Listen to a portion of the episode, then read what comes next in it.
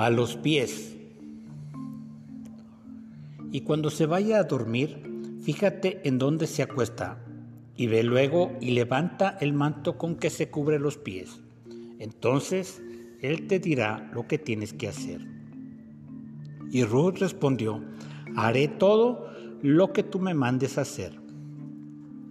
Ruth capítulo 3, versículo 4 y 5. Era una costumbre que los siervos durmieran a los pies de sus amos, literalmente, dando muestra de cercanía, servicio, prontitud y sometimiento. Eso es exactamente lo que Noemí quería que Ruth hiciera para que muy probablemente dejara la viudez en la que vivía estando tan joven.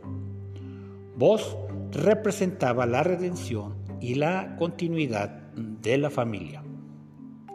La lectura de hoy representa la vida del creyente que decide por necesidad de redención y el deseo que sus pecados sean perdonados por voluntad propia, poner su vida al servicio de Cristo y recibir de Dios el manto y la cobertura de su presencia para ser bendecidos en todas bendiciones, como dice Efesios 1.3. Es necesario y beneficioso poner la vida a los pies de Cristo.